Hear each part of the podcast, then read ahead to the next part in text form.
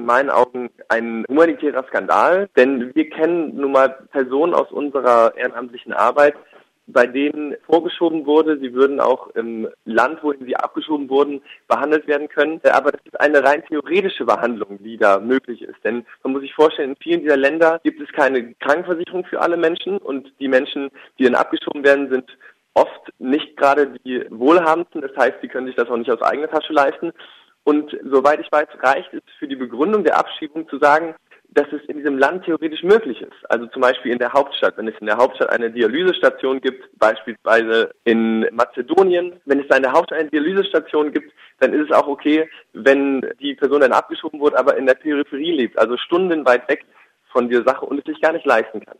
Das heißt, im Endeffekt liefert man diese Menschen in eine lebensbedrohliche Lage zurück in ihre Herkunftsländer. Selbst mit der aktuellen Gesetzgebung, die ja sozusagen jetzt nochmal verschärft wird, kenne ich jetzt eine Patientin, die vor zwei Monaten abgeschoben wurde nach Mazedonien mit einem Hirntumor, die dort keine Krankenversicherung hat, die Medikamente braucht, um zu überleben und da jetzt über uns noch Medikamente organisiert bekommt und sonst da ziemlich verloren wäre. Und die wurde im Endeffekt auch noch abgeschoben, obwohl ein Termin zur Verhandlung noch ein paar Tage nach der Abschiebung ausstand. Das heißt, schon heute passiert da sehr viel Willkür, die auch gegen unsere eigenen Richtlinien eigentlich geht und Menschen gefährdet.